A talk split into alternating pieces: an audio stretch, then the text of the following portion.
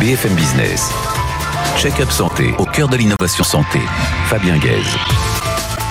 Bonjour à tous, ravi de vous retrouver sur BFM Business dans Check-up Santé. Il faut maintenant 9 ans pour être médecin généraliste et rentrer dans l'arène de la pratique professionnelle. Le médecin généraliste est devenu une denrée rare et son accès devient de plus en plus compliqué. Y a-t-il pénurie ou plutôt un manque d'envie de, s'installer? Paul Frappé, président du Collège de médecine générale, va nous éclairer à ce sujet. Et lorsqu'ils sont installés, comment se forment-ils? Dans une époque où le présentiel et le papier disparaissent peu à peu Alain Trébuc, PDG des éditions Global Média Santé, fleuron de la presse professionnelle santé, va rassurer ceux qui nous écoutent. Enfin, heureux de terminer cette émission dans la bonne humeur avec Alexandre Jost, fondateur de la fabrique Spinoza, spécialiste du bonheur citoyen, et dont la dernière étude de son observatoire va nous dire comment gagner des années de vie, pas qu'en bougeant et qu'en mangeant bien. Check-up Santé, la seule émission santé joyeuse, c'est parti. Paul Frappé, bonjour. Bonjour. Alors vous êtes médecin euh, généraliste dans une maison de santé à Saint-Étienne. Merci d'ailleurs de vous être déplacé euh, euh, pour nous. Vous êtes enseignant-chercheur à, à, la fac et vous êtes président du Collège de médecine générale depuis 2019. Vous travaillez dans un quartier vraiment d'ailleurs très très populaire à Saint-Étienne. oui, oui, tout à fait. Un quartier qui a une vie de village. Oui.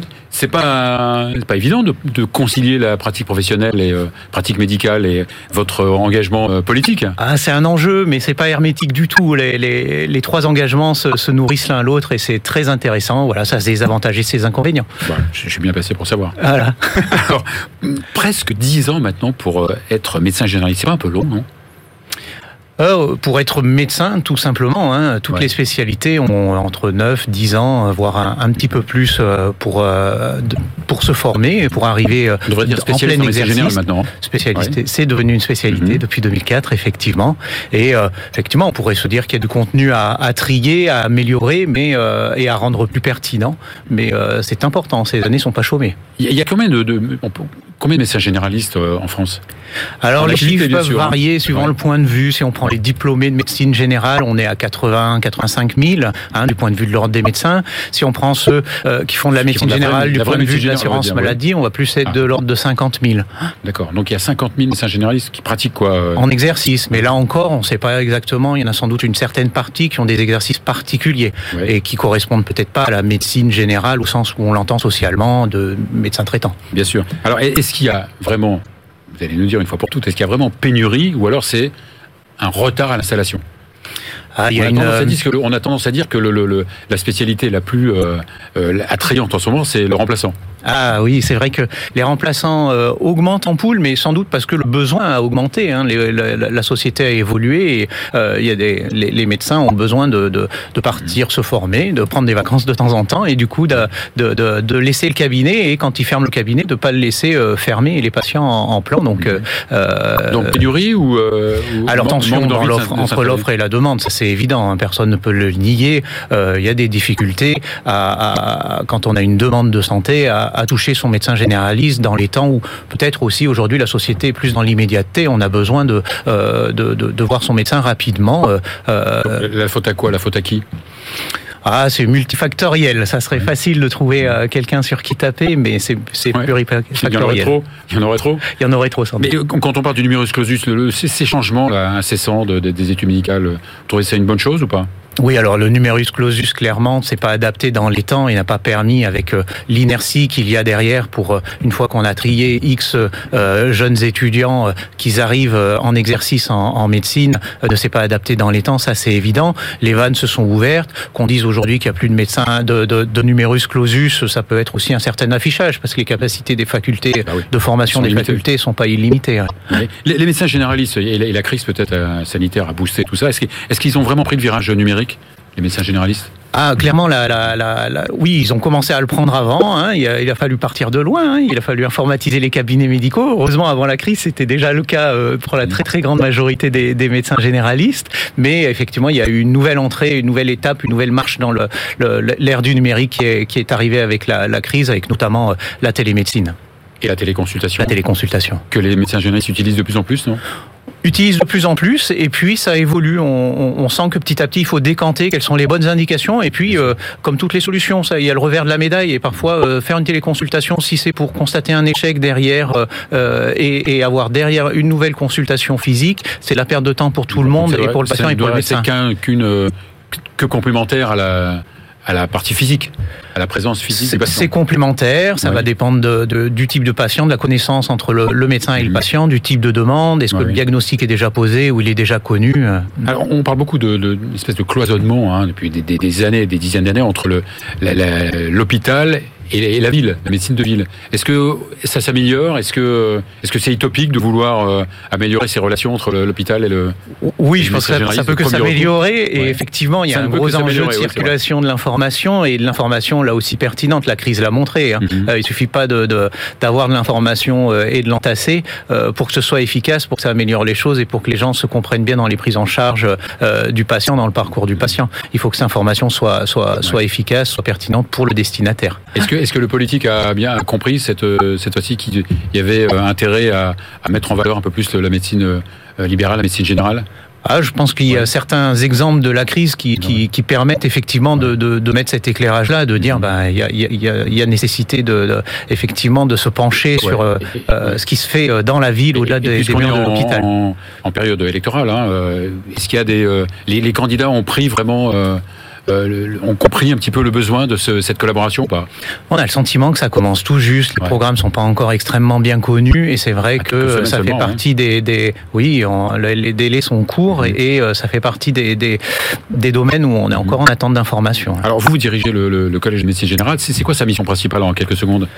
Euh, le collège de médecine générale, c'est une interface, c'est un hub, c'est mettre de l'huile dans les rouages et surtout d'être l'interface de la discipline qui est extrêmement variée. Bon, beaucoup de, professions et professions médicales ont des, exercices variés, mais je pense tout particulièrement en médecine générale. Hein, on a des, salariés, des libéraux, des personnes qui exercent en montagne, en, soins non programmés, etc.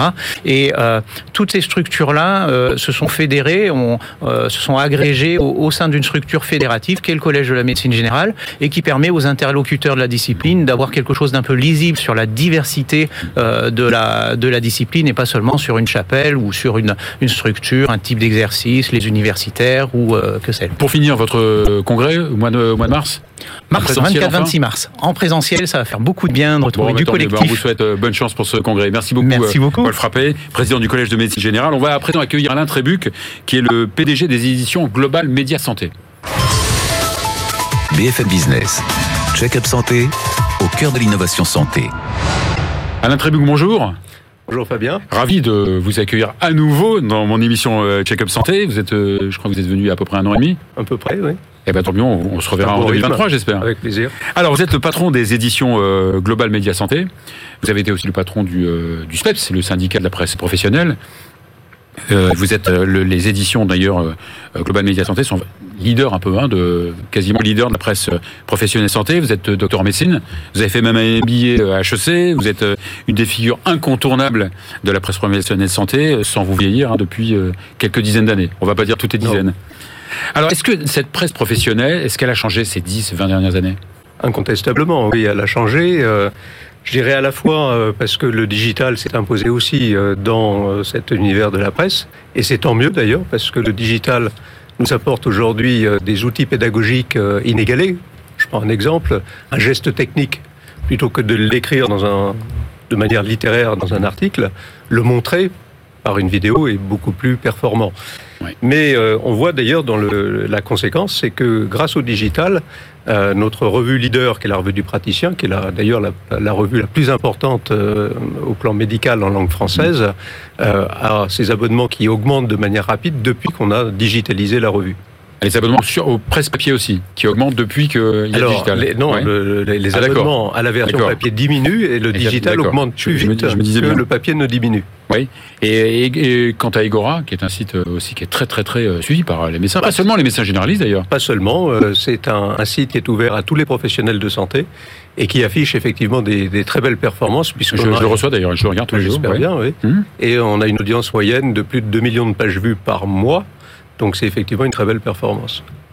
Alors, Évidemment, les, médecins euh, se forment, Mhm. c'est normal, hein, ils ont plutôt intérêt, surtout à cette époque où avec Internet, les patients euh, sont plus informés, pas formés, mais informés. Donc ils ont l'obligation de, de se former. Euh, Il y a un- une, une structure hein, institutionnelle, une structure publique, qui, qui est la- l'agence institutionnelle du DPC, qui s'occupe de la formation. Vous trouvez ça bien, pas bien? C'est bien, oui, mais euh, voilà, on a toujours ce réflexe en France euh, de suradministrer les choses. Euh, dans d'autres pays, euh, il n'y a pas d'administration de cette nature-là. La profession s'organise elle-même pour euh, assurer la formation continue des professionnels de santé, quels qu'ils soient. Et je pense que euh, c'est préférable de fonctionner comme ça, plutôt que de construire des usines à gaz administratives Oui. qui par ailleurs coûtent cher et qui doivent trouver leur financement. Il eût été préférable que ce soit géré par les, les médecins eux-mêmes ou les professionnels de crois, santé oui. eux-mêmes oui. Je crois. Oui. Et ce qui est étonnant, c'est toujours, le, je parle toujours du syndrome Astérix, hein, c'est euh, obligatoire mais pas de sanction. C'est vrai. euh, Alors, Oui. euh, l'obligation de formation, euh, elle remonte au plan législatif aux ordonnances Juppé. Les décrets d'application ont mis extrêmement longtemps à, à- à être publiés. Et l'Agence nationale du DPC n'est apparue qu'en 2013. Donc on voit effectivement que les choses sont à la fois euh, récentes et pas récentes euh, à la fois. Euh, mais euh, se dire effectivement qu'il y a une obligation triennale et qu'il n'y a pas de sanction si on ne souscrit Ouais. pas à cette obligation, c'est un peu Et curieux. c'est d'ailleurs euh, la raison pour laquelle c'est pas très suivi. Ah, c'est pas très suivi. Là, les dernières statistiques euh, de, euh, de l'ANDPC montrent que euh, à fin 2021, c'est-à-dire donc au bout de deux ans de l'obligation triennale, puisque cette obligation doit être renouvelée tous les trois ans, euh, à peine euh, 10 000 médecins généralistes avaient été en règle par rapport à cette obligation. Donc c'est très faible. Alors, je, je me rappelle, hein, il y a une, une vingtaine d'années, en cardio, il y avait 15 revues, en médecine générale, il y en avait 10. euh, C'était, on recevait des revues dans Mhm. tous les sens. On est passé un petit peu d'un extrême à l'autre. Pourquoi? Parce qu'il y a une crise de la publicité, parce qu'il y a, le, il y a Oui, plus de réglementation. La cause, elle est, elle est effectivement liée à l'effondrement des revenus publicitaires, puisque euh, si on reste sur cet univers de la médecine générale euh, que je connais bien, euh, on a perdu à peu près 80% de la ressource publicitaire par rapport à son point haut. Donc effectivement, L'apparition des génériques qui est pour quelque chose ou pas, non? Alors l'apparition des génériques y est pour beaucoup, et puis aussi parce que dans les grandes pathologies, enfin les pathologies les plus courantes, Mhm. que ce soit l'hypertension artérielle ou l'asthme par exemple, qui sont des, des, des, des- des maladies qui Mhm. concernent un très grand nombre de personnes, il y a très peu d'innovation aujourd'hui. Donc c'est des marchés qui sont génériqués, comme on dit, et euh, les génériques n'ont pas besoin de publicité auprès euh, du public des prescripteurs. Bien sûr. Et, et surtout, mais plutôt du, vers les hum, pharmacies.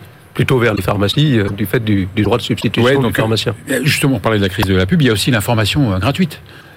Vous êtes concurrent de, de, de- Enfin, ce sont eux qui, qui essaient de concurrencer cette information professionnelle euh, payante. Oui, alors il y a deux choses, parce que si vous voulez, nous, on a, euh, dans, dans, dans l'entreprise que je dirige, on a une partie qui est dédiée à la formation et qui est un modèle qui repose quasi exclusivement sur l'abonnement des médecins. Euh, la revue du praticien a plus de 25 000 abonnements. Euh, à contrario, Egora, que, que vous citiez, qui est un site alors qui couvre l'actualité en quasi temps réel, j'allais dire 24 heures sur 24, euh, 360 jours, 360 jours pas seulement médical, d'ailleurs, médical, euh, médical, sociétal, politique, etc. ouais. Mhm. Voilà, ça- là c'est un site en revanche où l'information est du point de vue de l'utilisateur gratuite, puisqu'elle est financée par l'audience et la publicité. Donc, pas de souci vis-à-vis de cette euh, information comme ça, euh, euh, débridée euh, sur Internet, gratuite. Non, la preuve, c'est que vous disiez Oui. vous-même que Egora était de grande qualité. C'est vrai, euh, voilà. c'est vrai, et je confirme. Merci beaucoup, merci beaucoup euh, Alain Trébuc. On va à présent accueillir euh, le geek parmi les geeks, euh, Rémi Teston, patron de Buzz e-santé. BFM Business. Check-up santé au cœur de l'innovation santé. Rémi Teston, bonjour. Bonjour, Patron Fabien. de Buzz e-santé, toujours ravi de vous accueillir. D'ailleurs, vous venez relativement régulièrement.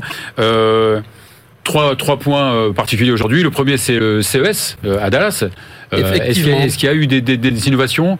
Alors moins effectivement, le, le centre, le, le- show en fait Ouais. de l'innovation à Las Vegas qui est lieu tous les ans, donc en début d'année, a été un peu particulier cette année dû à- au contexte sanitaire. Il y avait un Mhm. peu moins de- d'entreprises présentes, mais la CES santé. Consumer Electronic Show. hein. Voilà, exactement.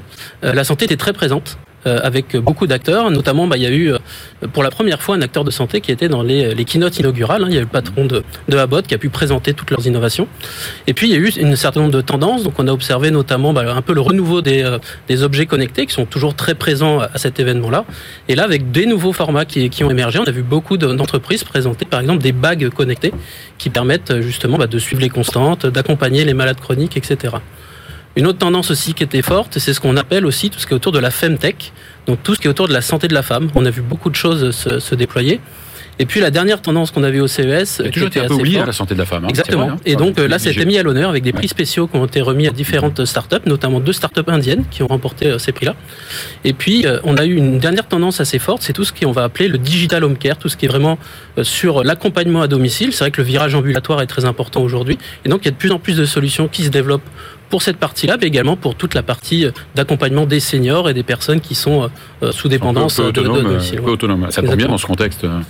Euh, toujours beaucoup de Français? Exactement, une grosse délégation française. Hein, la French Tech fait partie des, plus grosses délégations. C'était la première délégation en nombre après euh, la délégation américaine sur place. Alors, il y a un nouvel élan pour le, au sujet de la stratégie du numérique euh, en santé. Exactement. Euh, donc on a eu donc euh, en fin d'année dernière euh, l'officialisation, l'ouverture officielle en fait de Paris Santé Campus, hein, qui est le lieu, on va dire emblématique de la santé en France, qui a ouvert donc ses portes. Et en début d'année, on a vu arriver les premières startups et les premiers projets se, mettre en place. Puis également, il y a eu initié il y a quelques jours également le Tour de France de cette stratégie d'accélération santé numérique qui va permettre bah, de, promouvoir vraiment tous ces éléments-là sur tout le territoire finalement au cours des prochaines semaines. Et puis un des éléments aussi très importants, c'est un des projets phares hein, de, de, cette, de cette feuille de route de la santé numérique, qui est le Mon Espace Santé, qui est un espace individuel pour chaque Français, donc, qui a été euh, lancé officiellement il y a quelques jours par euh, Olivier Véran et qui va se déployer progressivement auprès de tous les Français, sachant qu'il va y avoir beaucoup de campagnes de communication et d'incitation aux Français pour, euh, pour pouvoir ouvrir et activer son, son, espace. Et qui va intégrer le fameux DMP Voilà, qui va intégrer finalement bah, toutes les données de santé que l'on peut avoir à disposition, qui viennent du DMP, qui viennent de l'assurance maladie. Et puis, dans quelques temps, on pourra aussi connecter bah, des objets connectés qu'on peut avoir, etc., s'ils répondent aux critères qui ont été établis par, par l'âge cette fois-ci, il faudra que ce soit cette fois-ci suivi par les, aussi bien par les patients que par les médecins. Et donc il y a beaucoup d'efforts sont, euh, beaucoup d'efforts sont portés sur euh, la formation des professionnels de santé mhm. pour, euh, pour également faire en sorte qu'il y ait un usage qui soit beaucoup plus important. Et vous en êtes optimiste, oui? Alors, pour l'avoir activé, allez voir, déjà d'un point de vue, d'un point de vue ergonomique, c'est très bien fait, mais pour l'instant, c'est vrai qu'il n'y a pas encore beaucoup de choses connectées. Donc, on attend de pouvoir connecter un mhm. maximum de choses pour, pour voir la, alors, dernière, euh, dernier point, troisième point, le métaverse. Juste une petite définition du métaverse. Alors, le métaverse, en fait, ce sont des environnements virtuels immersifs euh, qui euh, où vous vous baladez à l'aide d'avatars finalement et vous allez interagir avec des personnes, vous allez même pouvoir faire des achats, enfin avoir une sorte de vie parallèle dans un monde virtuel. Entrer dans un hôpital. Voilà. Et donc euh, c'est vrai que c'est un, on pourrait parler un peu de buzzword hein, qui, a, qui, a, beaucoup émergé en fin d'année dernière puisque notamment Facebook et d'autres grands acteurs du numérique bah, ont montré que ça allait être leur priorité stratégique. Et donc il commence à y avoir des initiatives en santé. Il y a notamment une start-up rennaise, hein, Simango, qui a développé un, un hôpital connectés. Ils essaient, donc ils sont spécialisés à la base hein, sur tout ce qui est vraiment euh, formation euh, en ligne. Qui entre dans cet hôpital bah Là, c'est vraiment pour la formation des professionnels de santé. Donc, c'est les mettre vraiment en situation de pratique à travers des environnements virtuels. ils peuvent interagir avec des avatars, etc. Quand je pense que j'ai été obligé de, voler le rouvière d'anatomie euh, à rue de l'école de médecine. Les, temps ont changé. Merci beaucoup, euh, merci beaucoup Rémi Zesson, euh, patron de Buzzy Santé. À très, à très très vite. À bientôt. Voilà, on va terminer donc euh, l'émission dans, dans, la joie, j'espère, avec Alexandre Jost, qui, a, qui est le fondateur de la fabrique Spinoza. BFM Business, check-up santé, au cœur de l'innovation santé. Alexandre Jost, bonjour. Bonjour. Alors bravo pour votre cursus euh, universitaire, Centrale Supélec, Université de Californie à Berkeley, euh, et vous êtes le fondateur de la fabrique Spinoza, unique spécialiste du bonheur citoyen. Vous avez travaillé avec euh, pas mal d'institutions, l'ONU, l'OCDE, la Commission Attali 2, l'Élysée, et vous êtes un des douze principaux, vous êtes considéré comme un des douze principaux think tanks euh, français. C'est vrai qu'en cette période de, de crise euh, sanitaire, hein, réchauffement climatique, dégradation de santé mentale, burn-out, on avait vraiment besoin de, de vous entendre. Alors c'est quoi le bonheur citoyen? Bah, Pour nous, le bonheur citoyen, c'est d'abord une manière de, de voir le monde. C'est à la fois une aspiration, on en a besoin en ce moment, manifestement, de réenchanter notre société. Et de surcroît, le bonheur permet d'envisager les grands débats de notre monde, la démocratie, la santé, l'éducation, le travail d'une manière différente et innovante. Surtout, il permet d'améliorer la santé et même voir euh, l'espérance de vie. Oui, exactement. C'est c'est le, c'est le thème de, de notre émission euh, et on s'aperçoit que, par exemple, cette expérience euh, des nonnes heureuses où on a examiné pendant toutes, pendant des décennies, eh bien des, des sœurs dans un couvent et on s'aperçoit que celles qui avaient une lettre de vocation pour entrer au couvent qui était la, les plus empreintes de joie, d'optimisme, sont celles qui vivaient en, environ 9 à 10 ans de plus à la fin parce que les émotions positives sont un socle de bonne santé et ça, euh, c'est la science qui dit, ça n'est pas euh, la personne joyeuse que vous avez sur votre plateau. Et donc vous vous euh, sévissez aussi bien chez les chez Monsieur Tout le Monde que dans les, entreprises. Vous apprenez justement euh, à, améliorer donc l'humeur de- des, travailleurs. Tout à fait. No- Notre objet social, c'est placer, en tant qu'association, c'est placer le bonheur au cœur de la société, auprès des décideurs politiques publics, des décideurs de leur vie, les citoyens, des organisations, et puis sur les territoires, puisqu'on a euh, quelques centaines de bénévoles qui font rayonner ce sujet Mhm. chez eux, près de chez eux. Donc vous avez un observatoire oui, euh, et qui a sorti une, étude euh, super intéressante et Ouais. incroyable euh, sur la santé positive. Alors la santé positive, c'est quoi? Bah écoutez, nous ce qu'on s'est dit, c'est, on est tous d'accord. euh, euh, comme le dit l'OMS, que euh, la santé n'est pas qu'une absence de maladie, mais un état de bien-être complet, social, psychique, physique, etc. Ça, on est d'accord. Oui, il n'y a pas que le médical pur qui compte. Exactement. En revanche, ce qu'on oublie de dire, c'est que la santé, c'est aussi une manière de contribuer à la vitalité, à l'énergie. Et quand on voit que 22,6% des Français étaient en état de dépression, hein, pas déprime, d'après Santé publique France il y a un an, on se dit que la santé envisagée sous cet angle-là, c'est important. Et enfin, on pense que la santé n'est pas une punition, n'est pas uniquement hygiéniste. La santé peut être mise en œuvre, favorisée, améliorée par des gestes qui sont joyeux, non coûteux, qui donnent de l'élan, que ce soit cultiver ses relations. Et pour prendre un exemple, on va en avoir plein en- ensemble, mais euh, quand même des patients avec insuffisance cardiaque, en, avec des protocoles bien établis euh, qui leur font cultiver la gratitude ou le pardon, eh bien on diminue la sévérité de leur insuffisance. Bien sûr. D'ailleurs, c'est drôle parce que quand mes patients me demandent parfois quelle activité physique pratiquer, je leur dis surtout pratiquer une activité qui vous plaise et non pas une, une- du sport corvé. Le sport corvé, ça ne marche pas. Et exactement. Ce qui apparaît au travers toutes les interviews, il y en a entre 20 et 50 sur cette étude, c'est que euh, chacun a son propre chemin pour s'engager vers une santé positive. Pour certains, ça sera l'alimentation, d'autres l'exercice physique, descendre ouais. un point, un arrêt plutôt du tram ou du bus ou du Ouais. RER, c'est un peu loin, mais aussi aller au musée et ainsi de suite. Donc chacun sa porte d'entrée. Parce que c'est vrai qu'on sait que l'alimentation, l'activité physique, euh, le sommeil, ça joue beaucoup dans, Oui. dans la santé, mais il n'y a pas que ça. Oui, alors peut-être, euh, oui, c'est pas de ça dont on va parler, mais quand même se Ça, tout le monde rappeler. le sait. et c'est bien sûr que c'est mieux de le faire. Bah, il y a moi, d'autres choses C'est vrai. qui Mais moi, je- améliorent votre oui. Oui non, mais en même temps, euh, juste sur un exemple, euh, la nutrition, est-ce qu'on sait que finalement, on a enfin, après 10 ans d'études, des recherches qui montrent que le bio diminue la prévalence euh, de environ 25% de, de cancer? Sans emballage plastique. hein. bah justement, on en revient. Et aussi que, eh bien, les labels tels que, euh, comment s'appelle-t-il, Nova, sur l'ultra transformation des produits alimentaires, eh bien, sont une information essentielle pour bien manger. Donc ça, on le sait, mais il y a encore des progrès à faire. Bien sûr. Après, ce qui est moins couru, euh, et vous êtes, vous êtes cardiologue, c'est que à l'institut de cardiologie de la Salpêtrière, écoutez bien, ils envoient leurs patients sur ordonnance muséale au château de Compiègne ou au musée euh, au Trocadéro à Paris Ça s'appelle la muséothérapie. la muséothérapie. Mhm. Et alors ça, parce que ça peut faire sourire quand même. Ça peut faire sourire pourtant. C'est le but. C'est le but aussi. Oui, c'est le but, Ouais. effectivement. Mais, Ouais. mais les, les grincheux, il faut aussi les faire sourire. Et se rappeler qu'il y a, d'après l'OMS, il y a 3000 études sur le sujet qui montrent Mhm. que l'art peut être un levier de bonne santé. Et pour comprendre les mécanismes, pour éviter l'effet magique, ce qui se joue, c'est un, je me déplace, deux, je socialise. Et troisièmement, j'ai un phénomène d'empathie esthétique où tout d'un coup, je résonne avec une œuvre. Et ça, ça génère l'activation de zones du cerveau qui sont comparables à celles de l'amour. Et donc, on revient au fait que de, des, des- à, à reparler des surdéterminants de bonne santé, tels que les émotions et les relations. Alors parmi les, les- les- quelques exemples quand même, avoir un chien réduit le risque de mort prématurée de, de 24%, c'est énorme.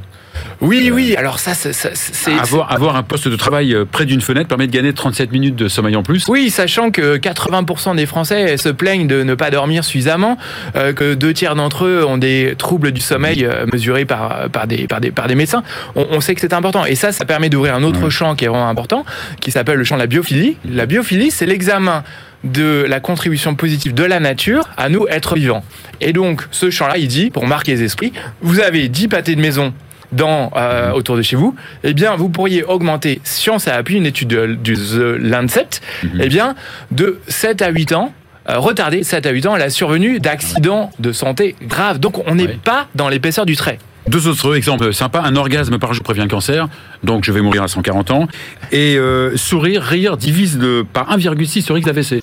Oui, alors, et, Tout et- ça, ce sont des sources, évidemment, en plus, euh, oui, des, tout à fait. des Et bases scientifiques. Hein. Et, et après, toujours euh, pour essayer de conjuguer euh, le joyeux et l'institutionnel, c'est quand même Santé publique Ottawa qui prescrivait la masturbation à domicile pendant le confinement de telle sorte à tirer les bénéfices de, de- des- des, des pratiques sexuelles. Au- Aujourd'hui, je pense qu'une manière de résumer les choses, c'est euh, certains parlent de INM, intervention non médicamenteuse. Moi, je suis intéressé par des programmes comme ceux d'AG2R qui disent, eh ben nous, on va avoir pour prévenir une rechute de, de cancer, appliquer des protocoles précis d'exercice physique d'alimentation pour, pour diminuer de 38% les rechutes. Et donc, ce que ça dresse comme panorama, c'est un ensemble de leviers qui ne sont pas tous à notre main. Certains sont aux institutions, au pouvoir public, mais d'autres sont à notre main pour nous revitaliser, vivre plus longtemps et être des acteurs de notre santé. Bon, eh ben, on va tous. euh, J'invite d'ailleurs tout le monde à, à rentrer, à rentrer dans votre fabrique euh, Spinoza. Tout merci beaucoup, merci beaucoup. Euh, C'est la fin de cette émission. On se retrouve avec plaisir la semaine prochaine.